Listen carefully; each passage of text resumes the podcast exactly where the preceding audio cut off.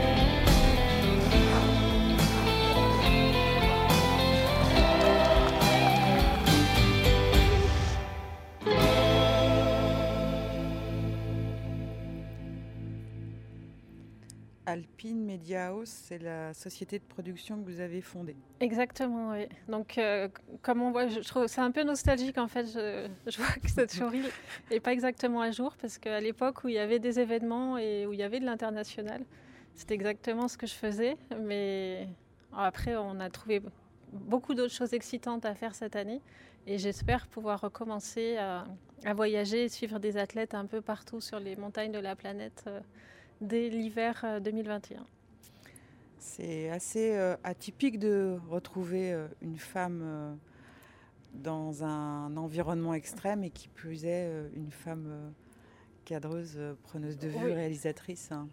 Vous êtes polyvalente d'ailleurs parce qu'en fait... oui, j'aime bien toucher à tout parce que je trouve que c'est là où, c'est intéressant. On n'est pas juste un, élément de la chaîne, mais on, on réfléchit à, l'ensemble et puis ben, le fait de faire du montage, je pense que ça aide vraiment pour la prise de vue. Et à l'inverse, quand on n'a jamais fait de prise de vue, on ne se rend pas forcément compte au montage de ce qui est faisable, peut-être surtout dans un environnement comme celui-là. Donc je trouve vraiment intéressant. Puis la réalisation de live, c'est une expérience qui est aussi différente, mais qui, pour laquelle le fait d'avoir fait, bah, encore une fois, du montage aide énormément. Donc je trouve que tout ça est très complémentaire. Et, euh, et puis, il y a le fait aussi de travailler en équipe. Et ça, c'est quelque chose de, très enrichissant et qui a une dynamique, une énergie que, que j'adore, que je trouve hyper communicative. Et, alors, c'est vrai que je suis souvent la seule femme dans des grosses équipes. Hein. Des fois, on est euh, bah, sur des lives, on est vite 50-60. Et il y a, y y a très rarement d'autres femmes qui font ça. Mais ça n'a jamais été un problème pour moi dans le monde du sport, enfin la vidéo de sport. Et en fait, il y a une, fois un photographe qui me disait J'ai l'impression qu'en montagne, il y a l'esprit de cordée. C'est-à-dire qu'on est dans un milieu qui est, difficile, qui est potentiellement même dangereux. Donc en fait, euh, chacun prend soin des autres. Donc en fait, on travaille vraiment beaucoup ensemble. Et les gens sont, enfin, ils prennent soin de moi comme moi je prends soin d'eux. C'est-à-dire que bah, peut-être qu'un jour j'aurai du mal à skier parce que je serai fatiguée ou que j'aurai faim ou que j'aurai froid eh ben, un collègue prendra mon sac.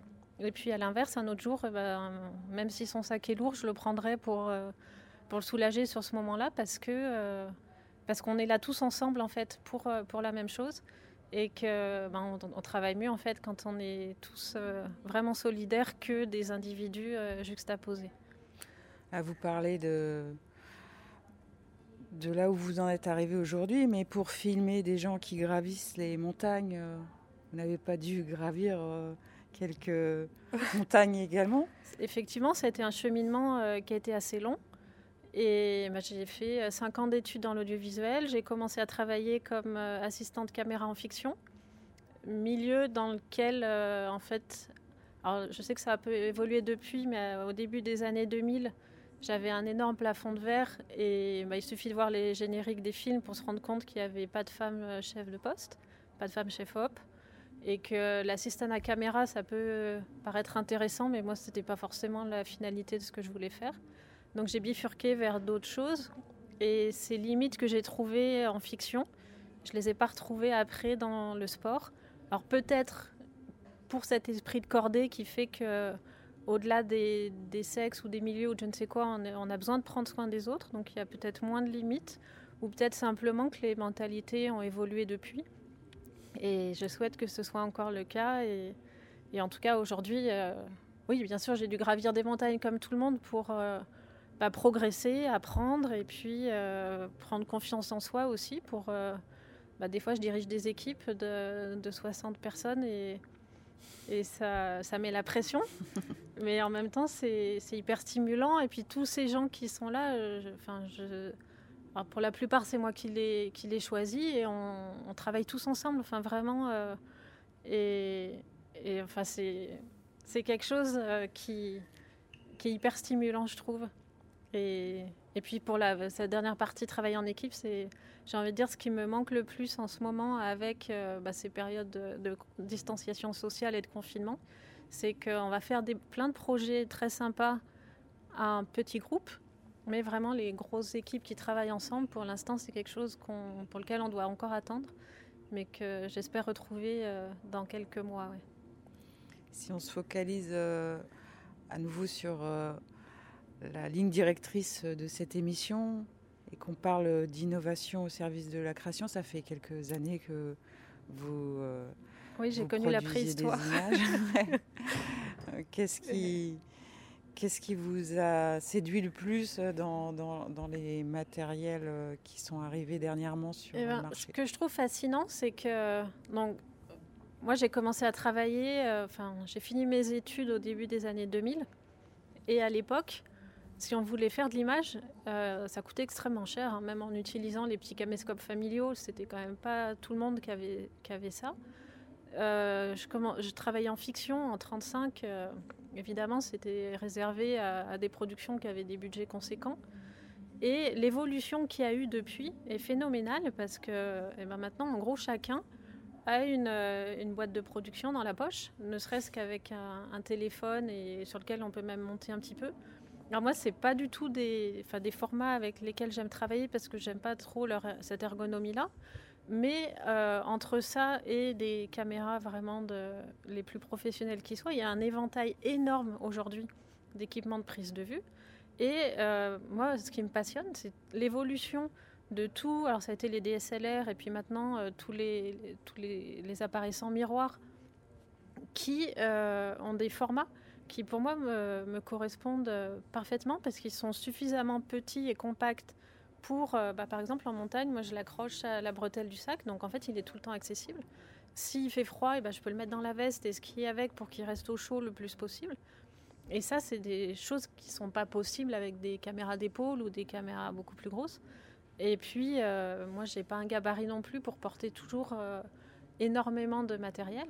Donc, si j'ai du matériel qui est plus léger et plus compact, et ben, ça me permet moi d'aller plus loin, d'accompagner mes athlètes sans avoir, enfin on a toujours des sacs lourds quand même, mais en, minimisant quand même le, poids sans perdre tant sur la qualité, parce qu'on a maintenant aujourd'hui des, qualités euh, d'image pour ces appareils qui sont ni très lourds ni extrêmement chers, qui sont, qui sont phénoménales.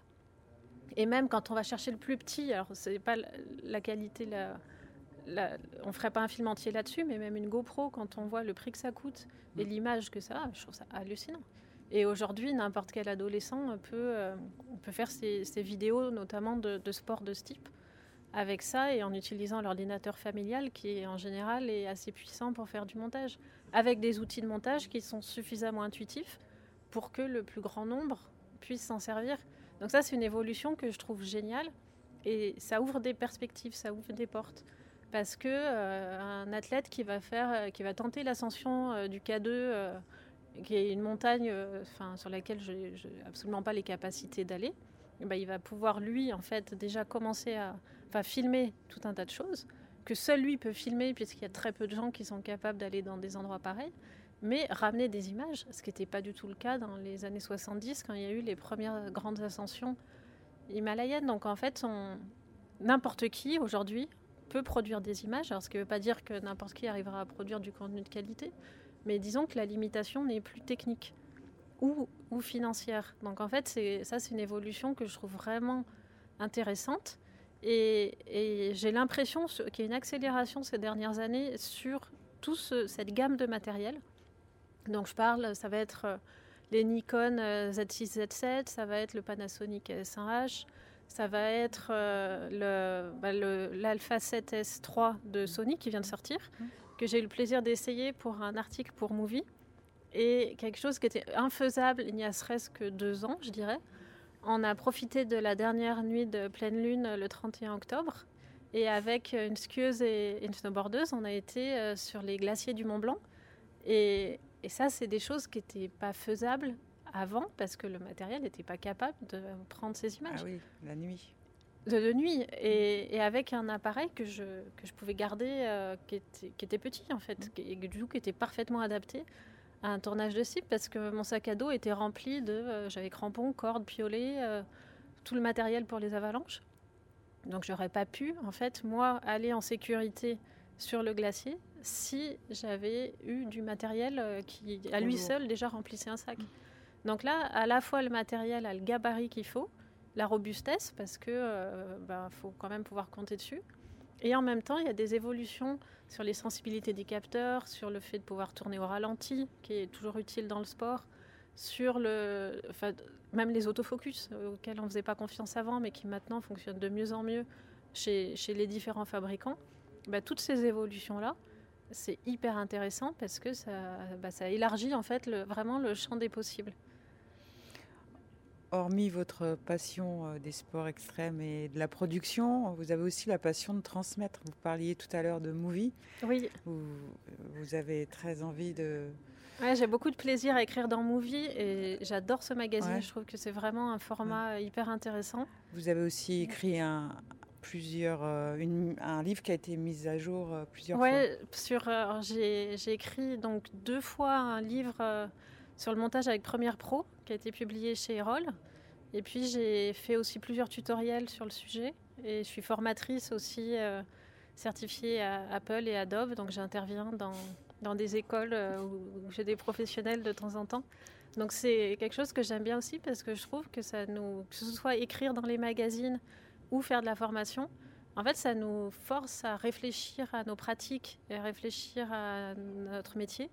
Et, on progresse nous-mêmes en fait en, faisant ça, tout en gardant l'essentiel de l'activité sur le terrain, parce que je pense que c'est essentiel de quand on forme les gens de savoir vraiment de, quoi on parle, et, les deux sont les deux se complètent, euh, complètent bien.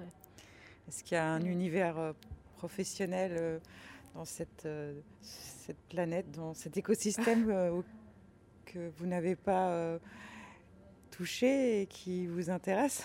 Euh, euh, bah, Je viens de terminer une conférence sur le thème Filmer la nature. Mmh. Et j'ai le grand plaisir d'avoir commencé à collaborer avec The Explorer euh, l'été dernier.